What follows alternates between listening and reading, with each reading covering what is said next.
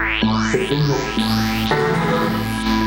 Offer applies to enrollees and women. among those women who say they will vote in the Democratic primary.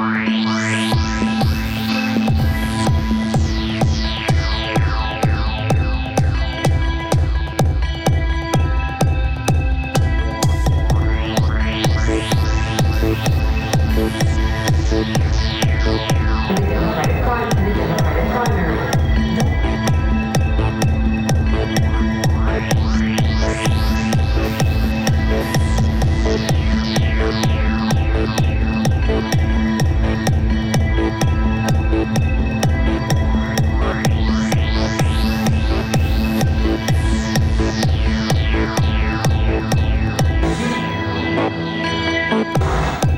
Within your-